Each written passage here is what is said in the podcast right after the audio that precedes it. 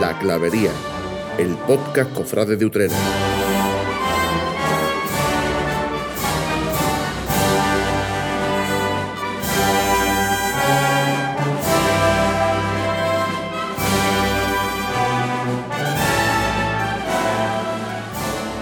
Muy buenas, bienvenidos a esta nueva clavería que comenzamos en, en cofradesutrera.com. Eh, bueno, pues tras esa primera experiencia piloto, eh, tras esa primera clavería que tuvimos pues, eh, la semana pasada, en la que hablamos un poco pues esa actualidad vigente que, que nos rodea pues, con, con, este tema del COVID, ¿no? la supresión tan precipitada que hemos o estamos viviendo eh, de la Semana Santa de 2021. Eh, nos enfrentamos hoy a un nuevo programa también de, de carácter, digamos, de actualidad. ¿no? Eh, hemos visto en estos últimos meses pues como a las mandas de la SEI le han robado casi todo su patrimonio, sobre todo el, el ajuar de la de Consolación Madre de la Iglesia. Hemos visto dos intentos o dos conatos de, de robo en los negritos y en, y en la hermandad de la pastora de Santa Marina. Y sobre este tema pues vamos a enfocar o vamos a centrar esta clavería de hoy. Y para hablar pues eh, vamos a darle paso a esos claveros que forman esta junta que inauguramos hoy eh, con este tema de los robos tan cercanos que, que se nos avecinan. Y vamos a hablar también un poquito de historia, vamos a mirar a Consolación y vamos a repasar esa historia. Eh, para hablar de robos y de, y de toda esta actualidad, parece que estoy presentando a un ladrón profesional. Además viene vestido de negro, Paco. O sea, que, que... Viene, vestido de Estoy negro. pensando lo mismo que ibas a decir. Tenemos a Ardioni, uno de los grandes ladrones. Pablo, Pablo Anaya. Muy buena, Paco. Vaya presentación. Ah, ya la habéis escuchado. Antonio Fuentes Vuelo Araujo. Muy buena. Muy buenas a todos. Muy bueno. Y Pablo Cuella. Muy buenas tardes. Oye, nos pedían, nos pedían esto de la naturalidad. Hoy lo ha estropeado Pablo que ha dicho buenas tardes. ¿eh? Ya estamos rompiendo. bueno, que es atemporal, ¿verdad? Que no te se. Bueno, buena- buenos días, buenas tardes, buenas noches, buenas madrugadas. Usted lo está escuchando en Spotify, en anchor.fm y en cofradesutrera.com. Eh, programa, como decíamos, pues eh, vamos a ir de lleno con este tema.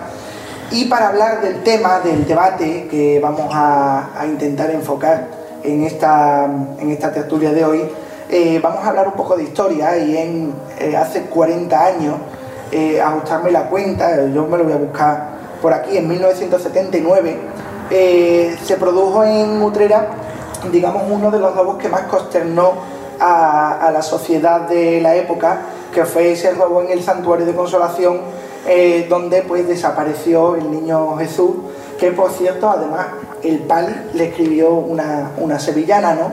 Llanto de Utrera. Llanto de Utrera. Eh, haremos algún reportaje sobre el llanto de Utrera, de ahora también un poco con el 40 aniversario. Y para hablar de ello, pues vamos a intentar contactar pues, con uno de los conocedores de, de la devoción de, de la Virgen de Consolación, como es Eduardo González de la Peña, que además escribió el libro Consolación de Utrera, una devoción universal. Eh, lo tenemos aquí, muy buena. Eh, Eduardo González de la Peña, muy buena, bienvenido. Hola, buenas noches, ¿qué hay? Eh, te están escuchando Antonio Fuentes, Juan Araujo, Pablo Cuellar y también está escuchando Pablo Anaya. Eh, y bueno, pues eh, no sé si sabrás, pues estos robos que además están de actualidad están, por desgracia, como son el de la Hermandad de la Sed, eh, Sí. los intentos de la Pastora de Santa Marina y la Hermandad de los Negritos. Entonces, bueno, pues además mm, casi, casi rozando ese 40 aniversario del, en- del encuentro o del hallazgo del niño Jesús de la Virgen de Consolación, de ese robo que, que hemos introducido, que se produjo en, en 1979, pues hemos Sí. recogido al escritor de ese libro de Consolación de Utrera, una devoción universal. Aprovechamos para darte un poquito de publicidad. Cuéntanos un poco, bueno, pues cómo, cómo fueron esos hechos de 1979. Pues mira, aquello fue, digamos, recuerdo, además es que yo lo recuerdo, fíjate, eh, personalmente, yo tenía nueve años, pero pero igual que, que gente más mayor a mí, me acuerdo que me contaban las riadas y me acuerdo, yo estaba haciendo, pues yo es que recuerdo perfectamente, e incluso como me enteré, yo era muy pequeño y estaba con mi madre en una zapatería de, de la calle Santa Clara, y recuerdo que Don Miguel eh, iba con un coche, con un, con un coche y un megáfono y dice, Utrerano, esta noche se ha producido un robo y, y, bueno, y recuerdo, bueno, el robo fue el 15 de octubre del 79, como te digo, y fue que los ladrones, eh, porque la verdad es que nunca se terminó de esclarecer muy bien el asunto, vamos, nunca se dio con los ladrones por lo que, por lo que te digo. Los ladrones entraron por, por la ventana izquierda de, de la puerta del santuario, entonces no tenían rejas, entonces fue relativamente fácil. En aquella época tampoco había alarmas, y eh, bueno, pues eh, le robaron a la Virgen, lo, entre lo más principal, bueno, eh, robaron en el sagrario el copón, esparcieron la sagrada forma más por, por encima del altar, eh, creo robaron también un eh, robaron algunas alhajas de poco valor que tenía la Virgen de, de, de la amargura de los muchachos de consolación puestas en ese momento. Eh, a la Virgen de Consolación le quitaron, eh, por supuesto, el niño, que fue lo más, lo más valioso de todo, el rostrillo, que como era el de diario, no era de gran valor material, pero sí era muy antiguo y con valor histórico y artístico. Y les robaron pues también una serie de alhajas que tenía puestas, entre ellas el mostachón de oro, que especial que se le había dado a la Virgen pues cuando se creó la, o unos años después de crearse la, orden. Y eh, bueno, pues eh, don Miguel, recuerdo, bueno, pues recuerdo que esa tarde hubo un acto de desagravio, un acto, una misa de desagravio. Yo recuerdo haber estado y recuerdo que era un día lluvioso y eh, me acuerdo que no pudimos entrar en el santuario, o sea, era un gentío, había tal gentío que el santuario estaba lleno, que no cabía un alfiler y la explanada estaba llena de gente. Y cuando se vació el santuario, me acuerdo que pudimos entrar y me acuerdo que incluso subimos al camarín. Y ya te digo, eh, aquello fue muy, bueno, para Utrera fue un auténtico desgarro porque, bueno, nunca, ni siquiera en la guerra civil que, que, que hubo, bueno, que en otras iglesias pues entraron y aunque no hubo grandes destrozos tampoco en la guerra civil, pero bueno, hubo saqueos y hubo, y hubo algunas profanaciones leves, pero, y encima de la Virgen de Consolación siempre la respetaron. Y, y, y bueno, y era que era un clamor unánime, eso no puede ser un hijo de Utrera, no sé cuánto. Y eh, recuerdo que don Miguel pues supuso la correspondiente denuncia, como es lógico, entonces era rector del santuario, y además creo que en esa época también era arcipreste de Utrera.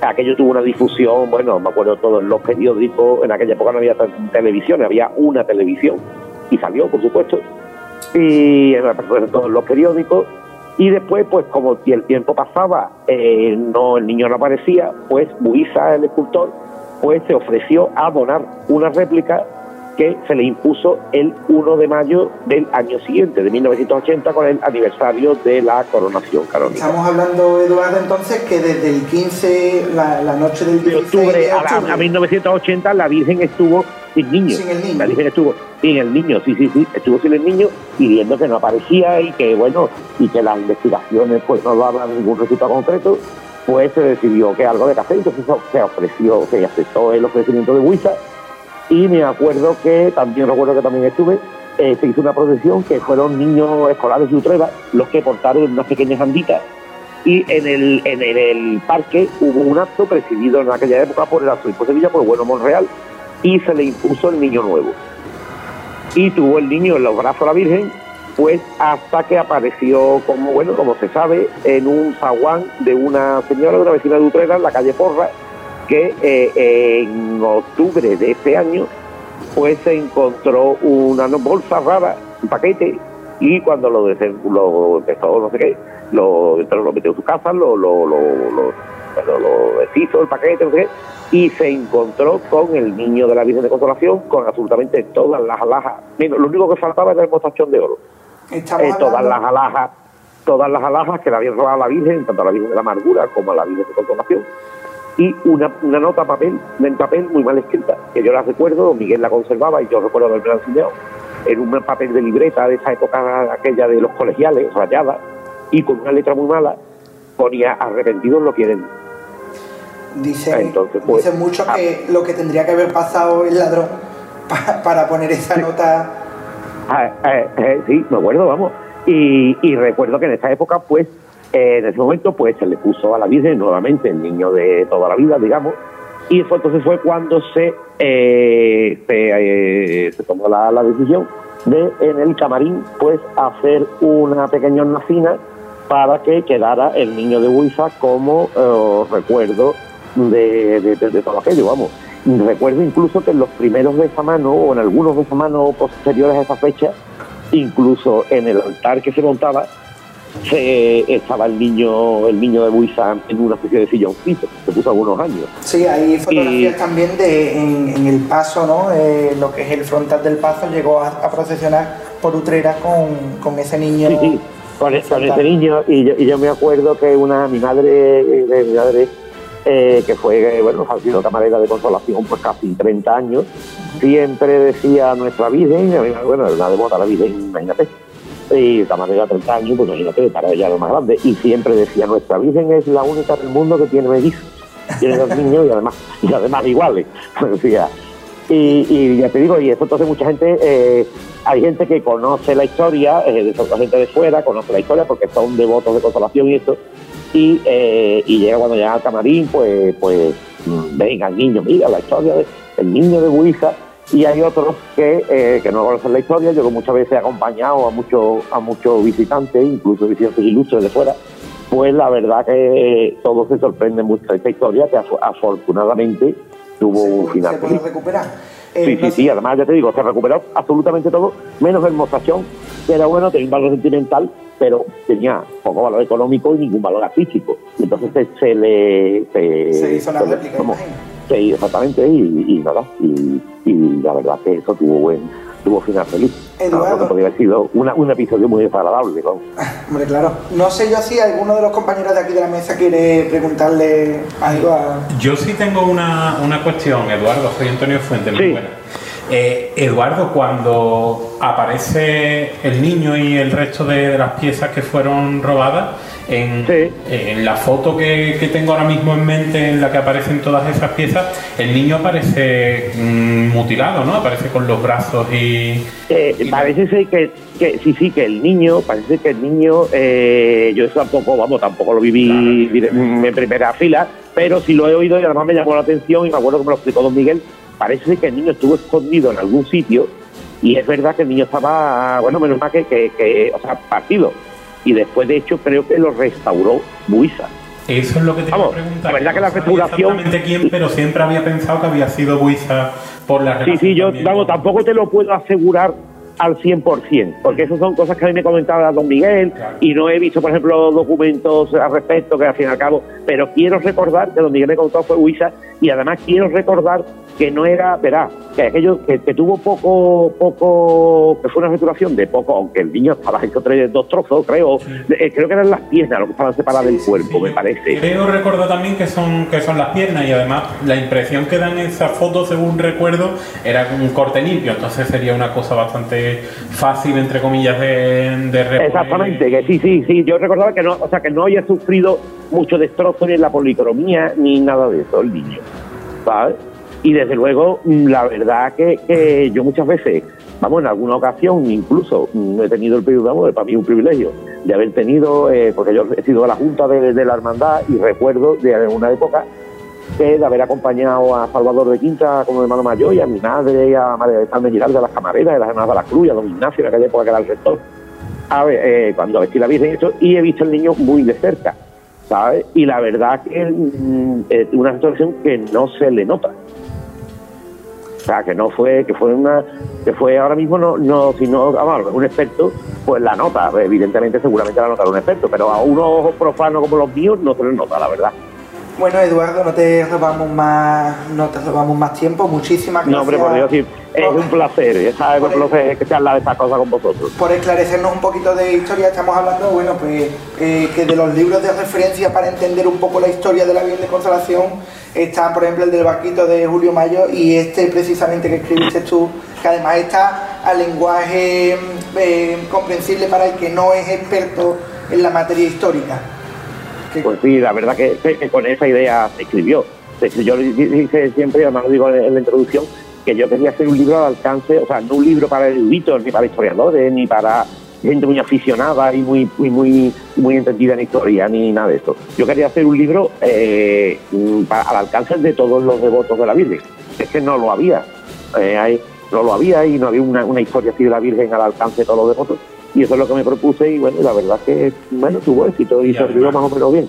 Además con una documentación fotográfica magnífica que acompaña magistralmente a- al texto. Hombre, es verdad también que, bueno, eh, después, pues claro, que hayan pasado 20 años casi desde que yo publiqué ese libro, y es verdad que han aparecido noticias importantes de consolación que ahí no están incluidas, o sea que se, pero bueno, para, para- también es verdad que, en- que en esa época es que, bueno, y, y todavía no, no, no hay otro, no hay, que no, no había un, cuando llega los devotos, hoy me quiero, qué bonito, qué santuario, qué importante, qué antiguo, qué, qué, qué no sé qué, ¿dónde puedo comprar un libro? Y la verdad es que no lo había, no había nada.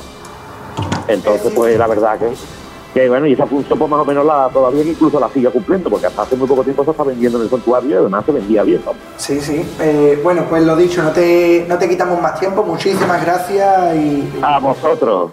pues bueno, pues eh, ahí dejamos esta, esta llamada. Eh, continuamos este, este programa de la clavería. Aquí me han hecho ya el estropicio. Me dice Pablo Anaya que no hay que decirlo todo, pero es que estamos aquí una, una tertulia y usted como buen contertulio tiene que saber las cosas que pasan Y lo vamos a contar porque acabamos de vivir, vamos, eh, Llega- eh, llega a caer el vaso. Agua de, agua llega, llega a caer el vaso para el otro lado y El ma- no, no podemos. Nos quedamos sin El micro. maremoto de Cádiz con la Virgen de la Palma, pues algo parecido. Eh, bueno, eh, hemos visto esa, esa historia, un- una pincelada histórica eh, a modo de reportaje. Eh, la señora que encontró, además muy cerquita de donde grabamos aquí el, el programa, eh, era Amparo Barrera Verdugo, ¿vale? Eh, su hija sigue viva, ya la pareja pues falleció. Eh, y bueno, pues sí que es verdad que la sorpresa fue, fue tal que se realizó esa pontifical que nos ha comentado eh, Eduardo González de la Peña. Y ahora, bueno, pues vamos a iniciar un breve debate, ¿vale? Un poco también pues para, para darle rienda pues a este tema que hemos centrado nuestra tertulia de hoy. En el año 2010 se entra con, con el... eh, aquí estamos hablando que arrancaron lo que fue la, la reja de, entrada. En 2010 se hizo un butrón al lado del, del retablo y los enseres esos no aparecieron, los de, los de la Amargura, ese rosario y ese, ese nombre. Y eh, mirando un poco en Sevilla, eh, pues parece que las hermandades del miércoles santo tienen el gaffer Así es, porque la de las siete palabras sufrió el robo ese de las bambalinas del palio de plata y las águilas del paso del Cristo de la, de la Divina Misericordia. Y si mal no recuerdo cuál es la otra, el verdad, en fin. Pero bueno, también ha habido muchas más que no tienen nada que ver con el miércoles santo. pues, Por ejemplo, los servitas tampoco hace mucho intentaron robar la, la piedra que tienen en la Sí, hornacina de la puerta. Bueno, y aquí en Utrera, hace poco, el llamador de la Hermandad de la Quinta Angustia, que también fue, se, del, del paso mismo, vamos, estaba el paso montado. Creo que en Utrera prácticamente todas las hermandades hemos sido víctimas de robo, algunos más grandes y otros más chicos, pero desde el que roba un rosario de Artaca, a lo mejor... El que intenta llevarse el cáliz, para ponerlo en un a- misterio. Por ejemplo, que también los hay. Que también los hubo. Yo, yo en este caso creo que hay que tener especialmente cuidado con, con en estos tiempos, porque ya se sabe, históricamente en los tiempos de, digamos, más apretados económicamente es cuando este tipo de, acciones se proliferan mucho más. Así que, mm, por desgracia, estamos en un momento que las hermandades tienen que, digamos, echar un, un poco más de ojo a sus cosas. Y si no las tienen mm, bien guardadas y bien, digamos, bueno, pues pendientes de ellas, pues pasan pero- estas cosas. Cosa que, pasó en la Hermandad de la Fe, que Bien. todos conocemos el audio de que, se, que, que corrió por ahí por WhatsApp diciendo que, bueno, que había, que había sido por la tarde, ¿no? Que habían estrellado la, la- La, la caja la fuerte, caja y nadie- calle. Y No, nadie no sabemos qué es más raro, si, nadie- no sabemos qué es más raro, si que el sistema de seguridad no funcionara o que ningún vecino se haya enterado de porque decían de que ellos cuando montan algo en la casa hermandad siempre se están quejando los vecinos y de repente tiran una caja fuerte por el balcón y, no, se escucha nada, no se escucha nada. Eh, curiosamente, la Hermandad de la SED eh, realiza esta cuaresma, que además estuvo bastante tiempo la, la exposición montada, ¿vale? Realiza una exposición donde eh, la mayoría de los enseres que fueron sustraídos estaban presentes en esa exposición. ¿Hasta qué punto creéis que mm, el que esté interesado en sustraer este tipo de enseres, pues haya ido a esa exposición a, documentarse, a ver qué es lo que puedo coger? Es probable, porque a fin de cuentas no deja de ser un arma de doble filo. Tú expones tu patrimonio en una efeméride y lo haces con toda la buena intención del mundo, pero a la vez pues estás mostrando lo que tienes. Que a fin de cuentas, ojo, no digo por esto que no se tengan que celebrar esta serie de exposiciones, porque si nos ponemos así, pues tampoco tendríamos que ponerle esas mismas ollas a la Virgen en los besamanos, ni en la salida ni ningún día, porque a fin de cuentas las están mostrando. El patrimonio está para eso, lo que sí, bueno, pues que hay que ser consecuentes de que mm, puedes jugar mm, en tu contra también, porque evidentemente estás mostrando lo que tienes y puede haber cualquier mala intención por ahí que pues, le sirva de ejemplo. Pues sí, y además, al hilo de eso, la C tuvo la suerte de que a cuenta de la, de la exposición que se, que se hizo en Cuaresma, realizó un inventario de todos los, los bienes que tenía la hermandad. Es decir, si se hubiera producido el robo y no, hubiera un, un eh, no estuviera inventariado, ¿quién sabría qué es lo que se han llevado? Pues tú a lo mejor tienes más o menos constancia de las cosas que son, pero seguro que hay algunas otras que tú no tienes constancia. Entonces, a mí me parece muy importante el que esté inventariado en la hermandad todo el patrimonio que tenga y si hay alguna persona que lo tenga recaudo en su casa, que se sepa a ciencia cierta quién lo tiene. es fundamental el inventariado y catalogación de todo lo que tenemos, así como la documentación, eh, tanto escrita como fotográfica, de todo lo que hagamos en nuestras hermandades. Cualquier simple obra, cualquier eh, pequeño experimento de nada, eh, debe de estar registrado, documentado y conservado para la posteridad. Totalmente, además porque cada vez estamos viendo como en nuestras hermandades, igual que en el mundo real, evolucionamos y cada vez más, eh, bueno, se habla que estamos ya en la era digital.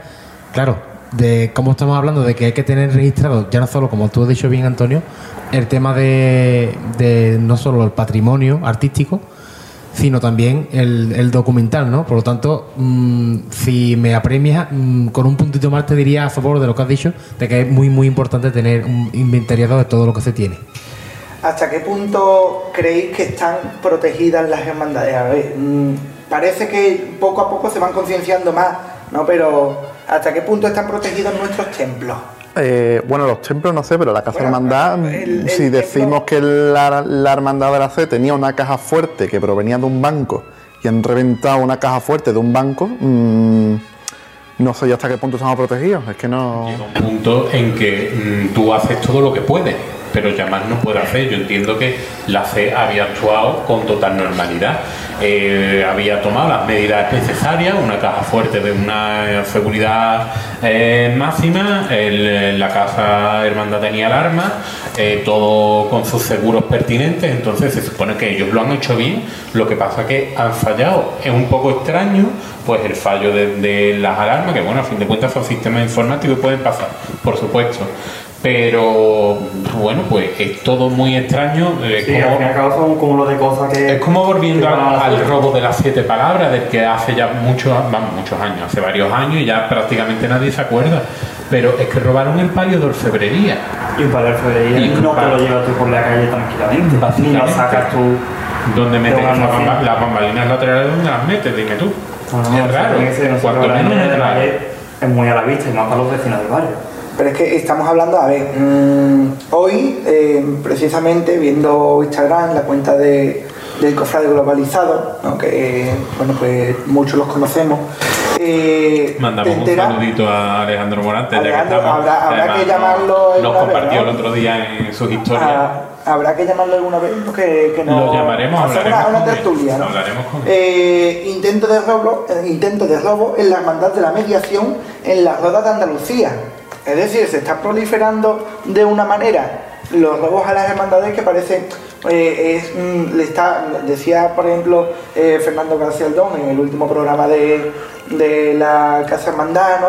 Eh, que es robarle a la mano que te da de comer. Porque además la mayoría son personas que bueno pues precisan de ayudas de hermandades. En ese sentido, Paco, yo creo que las hermandades tenemos un problema en, el sentido de, mm, digamos, de cuidar de lo nuestro, ¿no? ¿Y por qué digo esto? Por ejemplo, eh, un banco cualquiera que se precie, bueno, pues tiene sus alarmas, no solo eh, sus cámaras de alarmas, sino su- sus claves, su... Digamos que tiene todo un entramado de seguridad. Pero traigámonos a la Utrera, a las hermandades de Utrera. En tanto en cuanto, mm, ¿qué hermandades podemos saber nosotros que tienen un seguro importante para guardar sus enseres? Por ejemplo, es que yo me pongo en el lugar de una hermandad y, mm, o de cualquier hermandad, yo no pienso en ningún momento que van o que pueden venir a robarme el palio, por ejemplo. Entonces, claro, hay hermandades que sí y hermandades que en menor grado, digamos. Pero mm, en ese sentido, digo, me refiero a que puede que las hermandades, no todas, eh, tengan un nivel de seguridad tan alto como el que se debería de tener. Es que al fin y al cabo parece que escapa un poco de la razón. No llegas a entender tú cómo puede entrar alguien aquí a, robar. Claro, es que estamos hablando de que, claro, mm, tú adquieres un, un, digamos, un encer artístico para ya sea el palio, ya sea cualquier, lo que sea. Tú no piensas ni, primero no piensas que te lo vas a robar, evidentemente, pero tampoco piensas que nadie va a tener ese mal corazón de decir, voy a ir a mandar a robar esto. Y al fin de cuentas también hay cosas a, lo que- a las que a lo mejor el, el ladrón de turno le pueda dar salida. Porque, bueno, si a la Virgen le roba un broche o le roba Claro. cualquier cosita así chica, que dice tú, pues mira, algo de joyería, algo de... Vale, pero un palio, palio. una bambalina, un llamado de un paso... Porque... El barquito de la Virgen de Consolación de Sevilla, que es tan personal suyo, que no lo tienen todas las vírgenes. Eso... Eso, como no sea mercado negro, no sé dónde lo va a Si vender. lo intentas vender donde sea, pero bueno, es que a fin de cuentas... Bueno, yo recuerdo también que a la, a la Virgen de Rosario de Montesión le robaron algo en la hermandad y apareció en el mercadillo de la calle Feria. Exactamente, sí, fueron... Sí, no sé si unos Pero candelabros... es que eso es igual, igual que aquí, lo que comentó antes Pablo, el llamado de la, de la piedad de la Quinta Angustia, y se fueron a venderlo a- al bar de la plaza, porque sabía que había gente cofradía que algunas se la compraban. Y el ladrón lo que se llevó fue una paliza, se fue hasta calentito. ¿Hasta qué punto pensamos o llegamos a pensar? Pablo, te veo muy callado. Yo creo que. Sí, no, está muy callado. Te lo está diciendo Pablo Anaya, que tenemos hoy la Pablo, eso, Pablo, Pablo Anaya, por favor, Antonio y Pablo Cuella, cuando, cuando habléis os pegáis al micro. Vamos a tomarnos un descansito, vamos a beber agua, el agua que ha tirado antes Pablo, ¿vale? No el agua precisamente que ha tirado Pablo. Vamos a beber un poquito de agua, vamos a escuchar una marchita, vamos a dar unos consejos propios, oye, eh, ya tenemos publicidad, lo que pasa es que es nuestra. Eh, hay que eh, publicitar, bueno, pues nuestra página web primero, cofradesutrera.com, página casi casi de referencia más, más por los reportajes y las fotografías que subimos que por las noticias. Para la actualidad están los medios de comunicación. Y también, bueno, pues la participación en este podcast, que también tú puedes ser, tú que lo estás escuchando, tú también puedes ser un clavero de, de esta clavería tan particular que tenemos en Cofra de Utrera, pues mandando un audio al número de teléfono 663-446869 o escribiendo un comentario en la sección de la clavería de nuestra página web. Dicho esto, después lo recordaremos, escuchamos una marchita y volvemos.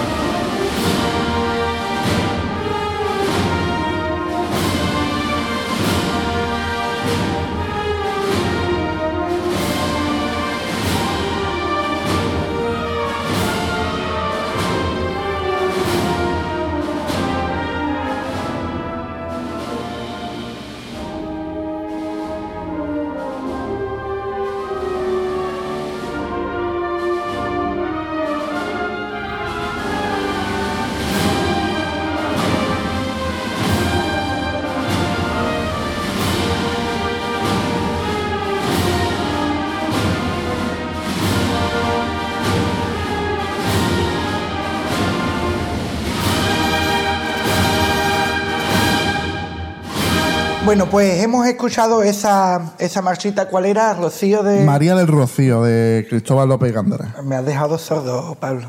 Perdón. Vale. Eh, lo dicho, hemos escuchado esa marchita, hemos escuchado, oye, para que os acordéis de que podéis participar en este programa, eh, que no es un programa vamos a escuchar solamente a, a esta- a estas cinco personas hablar de Semana Santa en Spotify. No, es que tú también puedes participar. ¿Cómo lo vamos a hacer? Bueno, pues puedes mandar tu mensaje de audio, como ya hemos dicho, al 663 446869. Eh, los audios, por favor, que sean pues cortitos, no más de un minuto, para que nosotros ahora mismo pues podamos también comentarlo eh, al programa siguiente. Eh, entonces, bueno, pues vamos a empezar. No hace falta tampoco decir ni el nombre ni el apellido. hay gente que, hombre, pues eh, se entiende porque, por ejemplo, Pablo Cuellar era de los que no quería hablar nunca por la radio y aquí lo ven hablando en un, en un podcast. ¿Es mentira o es verdad? No, o no es mentira. mentira. Lo que pasa es que hay intereses mayores y hay que luchar por ellos. Y alza inter- la voz en tiempos en los que no te dejan. Te- o no te- te dejan o un poco Te, te, me, te me has puesto muy eh, de la película de los miserables, ¿no? Sí, aparte que me gusta mucho es que estos temas me encienden No, un no, poco. no le toque el corazoncillo, por favor, que está muy, está muy sufrido. Esta, esta Navidad le vamos a vamos a hablar con los Reyes Magos. A veces, a veces llega Navidad, en cuello. Tema de la Navidad. Bueno, ah, llegará, llegará la Navidad. Eh, bueno, pues vamos a hacer un repaso a esa primera ronda de mensajes que nos han llegado.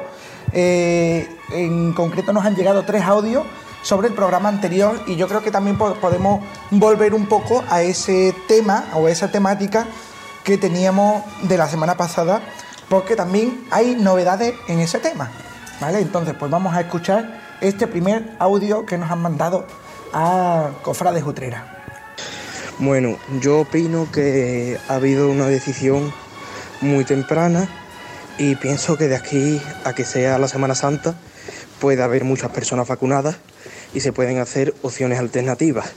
No veo bien que se haya tomado la decisión tan pronto, pero pienso que siempre se puede rectificar y que igual que esta semana han dicho que no, la semana que viene o ya más para adelante pueden decir que se pueden sacar a lo mejor hacer un via crucis o puede haber opciones alternativas. Pero aún así no veo por qué han tenido que suspenderlas a cuatro meses vista la Semana Santa. Alguien que, que comente, venga Pablo, Pablo está deseando. Me parece Pablo tu punto de vista, pero yo creo que, Pe- pégate, Cuella. que las administraciones no deben de rectificar. A lo que voy. ¿Por qué anuncias algo con tanta antelación? Pero es que no ha sido la administración.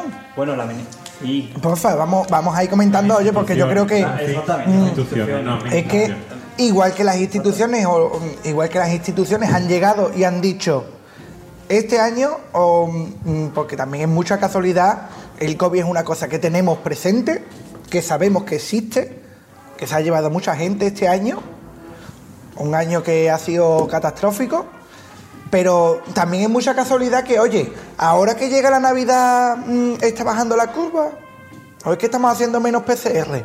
Evidentemente. Eh, mm, que puede que esté bajando, por supuesto, y los resultados están ahí, que hagan más o menos PCR, mm, no entramos. Pero evidentemente en esta fecha hay que abrir porque lo poquito que se pueda recuperar de la economía es o ahora o nunca. Punto. Pasará esta y nos volverán a cerrar. Después está también la cosa de que, mm, digamos, lo que dice Asenjo puede ir a misa o no. Porque si volvemos a mirar un poco en que hay que salvar la economía, por la, por la Semana Santa también entra mucho la economía y se ha sufrido mucho este año. Pero bueno, yo ahí pienso que. Pega- pegarse, mm, ¿tú te Cuella y te vas a Fuentes quedar se tienen que pegar. Vamos. No, pero está- está claro. Haya Semana Santa o no haya Semana Santa, este año, afortunadamente y esperemos, no va a ser igual que el anterior. Y aquí nadie se va a quedar en su casa, igual que nadie se va a quedar encerrado en su casa el día 5 de enero. ¿Cuánta gente, ¿Cuánta gente estamos viendo estos días por las calles? Ahora hablaremos, vamos a poner otro audio, Venga. porque también, bueno, pues va a ese, a ese hilo, en ese, en ese tema. Por regla de tres creo, creía que se iba a suspender, la verdad, porque se han suspendido los reyes, los carnavales y todo eso, y era muy raro que no cayese la Semana Santa mm, debido a la cantidad de, de personas que mueve esto. Mm, estamos hablando un poco de lo mismo. Eh, ya estamos eh, metiendo otros factores. Eh, el carnaval de Cádiz eh, se dijo hace unos meses, creo que fue en septiembre por ahí, de que se suspendía el concurso de, agrupaciones, el COAC del Falla, y a día de hoy el ayuntamiento ya ha dicho de que se va a suplir ese concurso por una serie de actuaciones que a saber todavía no sabemos porque todavía quedan dos meses, pero haber, que se va a hacer algo. Ya han anunciado que algo va a haber sí o sí. Y muy parecido al formato de que, que se está dando, que, que se ha dado siempre, el de toda la vida. Es que estamos hablando también un poco de una adaptación, ¿no?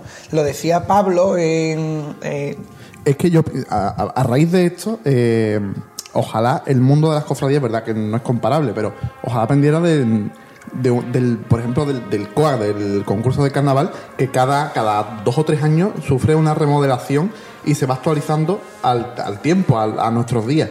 El mundo de las cofradías, para, por ejemplo, para esto que estamos viviendo, está anclada. Y ya se dice de que si no hay nada, pues no se, no sacan los pasos ni se hace nada, que vayan a los oficios y ya está. Pero porque depende de la autoridad eclesiástica, porque una hermandad puede, eh, las reglas por supuesto están aprobadas, se pueden renovar cada cierto tiempo y se van adaptando, pero el reglamento interno lo puede ir cambiando cada año si quiere.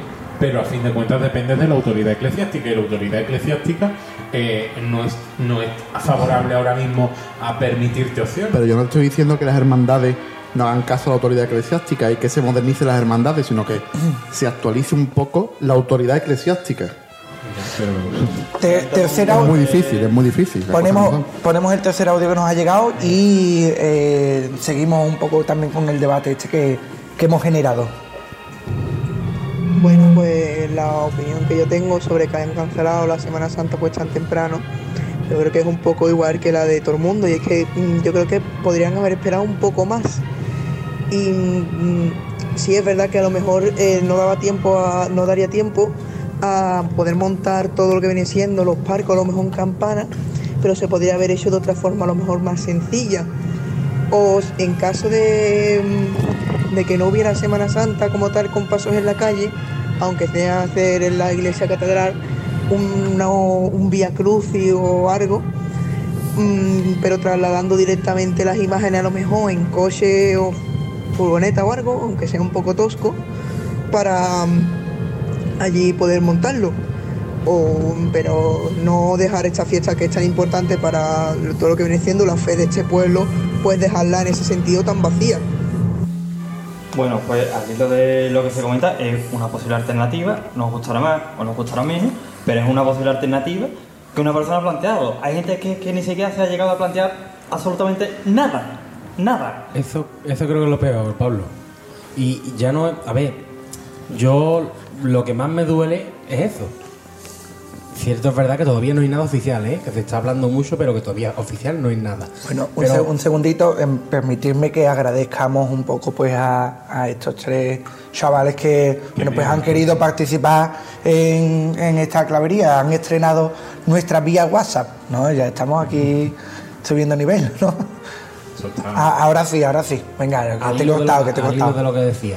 Que creo que es lo que más me duele, y eso muy en mucha sintonía con Pablo Cuella, porque lo hemos hablado, es en, y también lo ha dicho Pablo Cuella, hace Pablo Naya, es la ineficacia o la ineficiencia, digamos mejor dicho, de, desde los hartos cargos de la Semana Santa, digamos, de no operar y no pensar en nada alternativo. Y digo una cosa, porque en septiembre se empezaba a hablar de esto, es que vaya por Dios, que Semana Santa no vamos a estar bien, no sé qué. Y yo escuché en, el programa de Semana Santa de Sevilla ya algunos decir, no, no, pues si no hay Semana Santa, en, la- con paso en la calle, que no se haga nada. Pero con, y se canta Pancho. Y yo pregunto a las personas, ¿acaso en su día, en su momento, las procesiones y el celebrar Semana Santa en la calle no fue un invento? ¿Acaso las imágenes en la calle a partir del Concilio de Trento y todo lo que ya conocemos, ¿acaso no fue un, digamos, un nuevo formato, una nueva idea de vivir la Semana Santa? En ese momento le dijo, no, no, como es un invento, no, mejor no hacemos nada, ¿no? Lo dejo ahí para. No, estamos hablando también un A lo poco. mejor es la oportunidad para volver a los orígenes en este momento porque las circunstancias lo permitirían.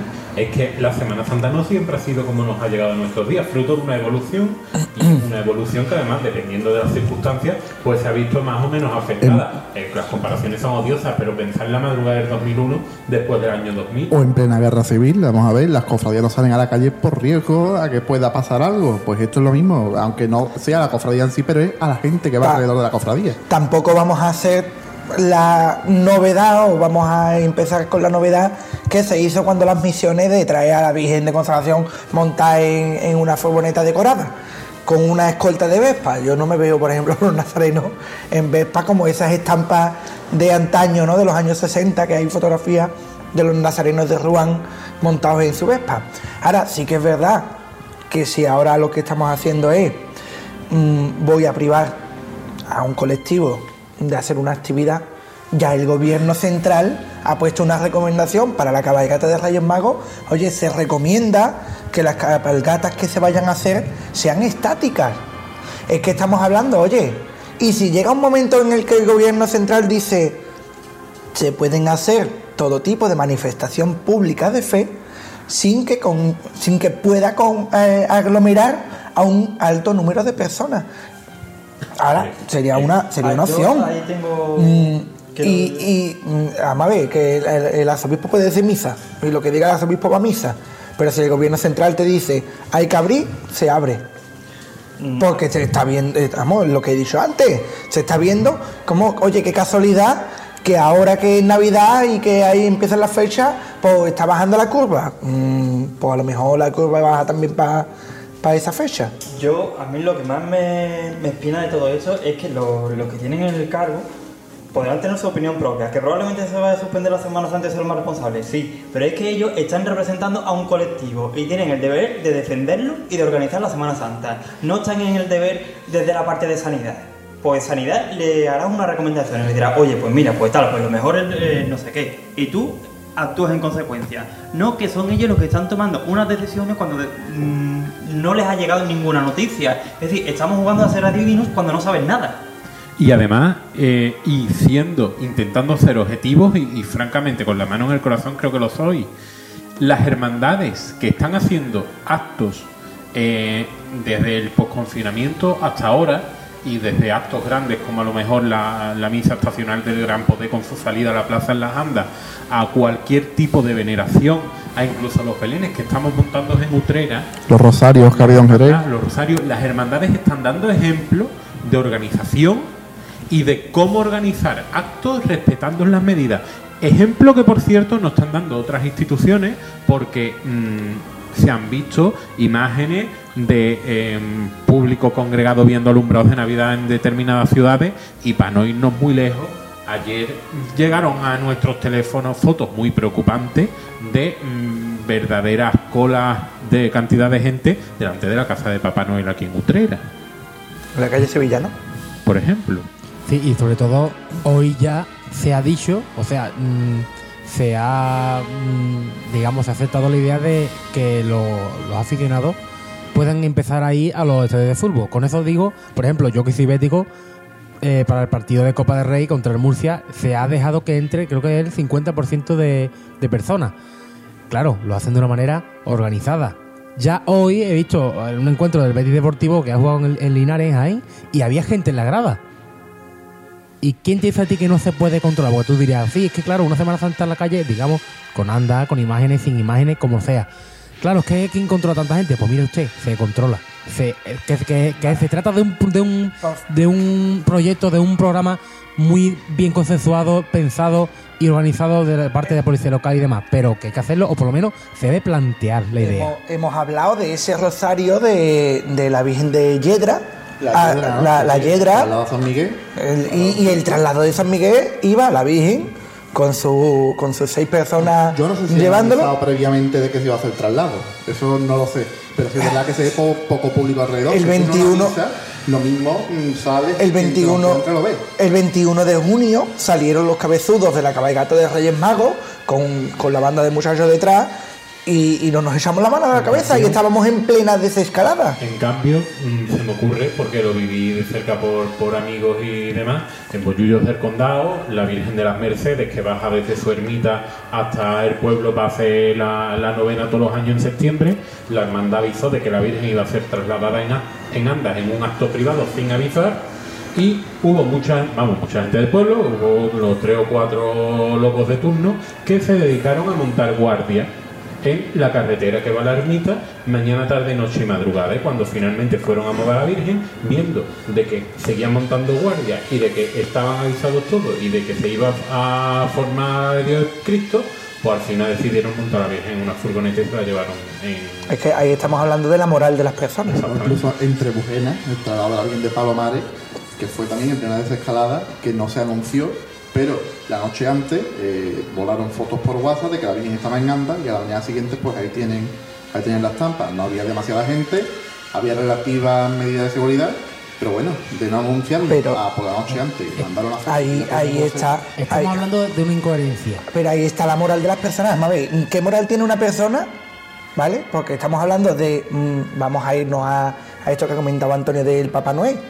¿Qué moral tiene la persona que para ir al colegio el niño se tiene que esperar a las 9 aunque esté lloviendo para entrar en la clase, para no mezclarse con los otros compañeros de distintas clases y que en el recreo, en el patio de recreo, tiene que estar en un sitio en concreto para no mezclarse con los demás compañeros de la de- del colegio y ahora te lo llevas tú a un escaparate refregándose por, la, por el cristal del escaparate para saludar a Papá Noel. Que no digo que estén mal, pero ahí está la moral de las personas. Oye, vamos a organizarnos porque mm, es una calle que es peatonal, que se puede hacer de una manera organizada mm, una, una cola. Por, lo que- tanto, y, y resumi- resumiendo un poco eh, diferentes aspectos, estamos hablando de una incoherencia.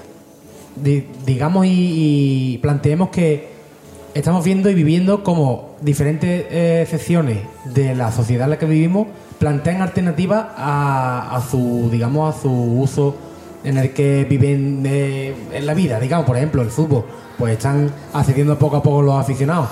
Eh, diferentes actividades, mm, yo qué sé, cualquier, cualquier cosa que se ha planteado aquí anteriormente. Nada, las protestas, las protestas que se están celebrando. Estamos hablando de una incoherencia.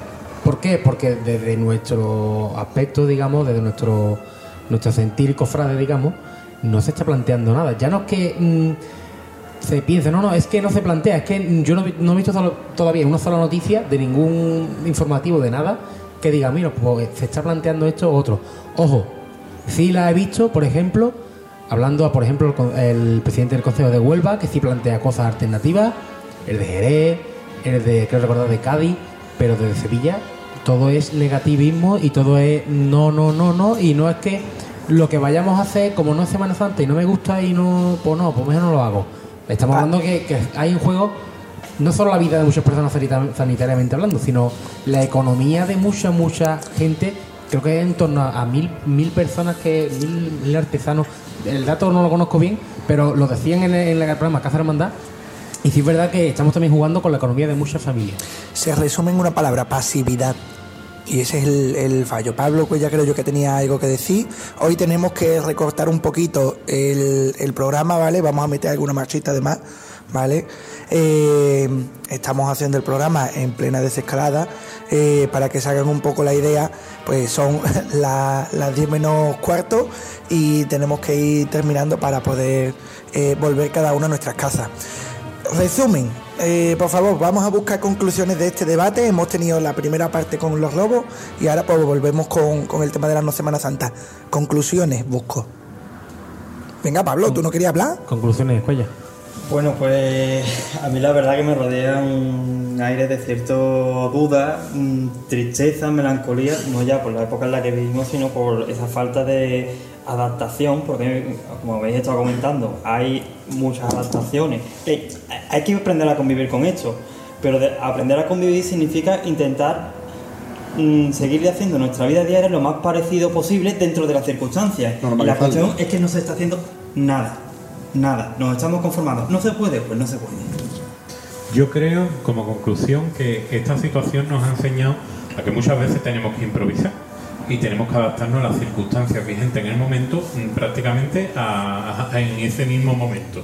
Entonces creo que no es ni viable, ni razonable, ni lógico mm, hacer planes a 3, 4, 5 meses vista. Juanlu. Totalmente de acuerdo con, con Antonio Fuentes y sobre todo hacer, hacer, eh, hacer o a dar a conocer eh, cierta parte de la noticia en un momento en el que no corresponde, sobre todo para los cristianos, porque si somos cofrades también creemos que Cristo nace dentro de, de pocos días y esta noticia nos ha, eh, eh, espérate, nos para, un poco en el para, párate ahí. eh, Pablo, no sé si quiere concluir, ¿no? Eh, vamos cerrando un poco el programa. La, la semana que viene, no hagas esto. Bebe, habla poco. Es que está arrancando ya eh, Señores, 3x4 señores, no, el 3x4 es la- el carnaval. Eh, la semana que viene, eh, 25 de diciembre, fun, fun, fun. ¿Vale? Cantaremos nuestro villancico aquí, ¿no? Eh, hay un cura cofrade, don Fernando Bañez. Semana de más aquí, ¿no? Eh, no, se publica el domingo, ¿no? Eh, vamos. Bueno, esta semana. Qué, pa- qué voz de coplero tiene entonces. Para los que para los que escuchemos el programa en la semana del eh, del 18, la semana de, que viene, claro que sí, el 25 de diciembre, para la semana del 25, pues nos vamos a hacer, como, como decía don Fernando Bañez, vamos a matar nada más, nada más nacer. Vamos a hacer un programa, hombre, un, un- aire más navideño. Escucharemos alguna marchita Claro sí. inspirada en villancicos. Eh, Pablo Cuellar, muy buena, eh, ya para despedirnos. Hasta luego, hasta pronto. ¿No? Eh, Vamos a decir buenas noches, sí, ¿no? Hemos dicho la hora que es. Buenas noches. Juan Lu Araujo. Un saludo y a todos y que sigan escuchando no solo los podcasts, sino participando y mandando audio. Esos audios. Antonio, Gracias por la acogida, que también hay que decirlo, y hasta la semana que viene, si Dios quiere. Muchas gracias a todos y prometo la semana que viene hablar un poquito más. para aquel personaje. señores, cerramos. La barriga suelta. Cerramos entonces. Juan Lu, por Dios. Naturalidad 100%. Cerramos la sesión de esta clavería de hoy. Muchas gracias y bueno, pues eh, las vías de comunicación pues están abiertas 663 44 6869. Muy buenas y nos vemos la semana que viene.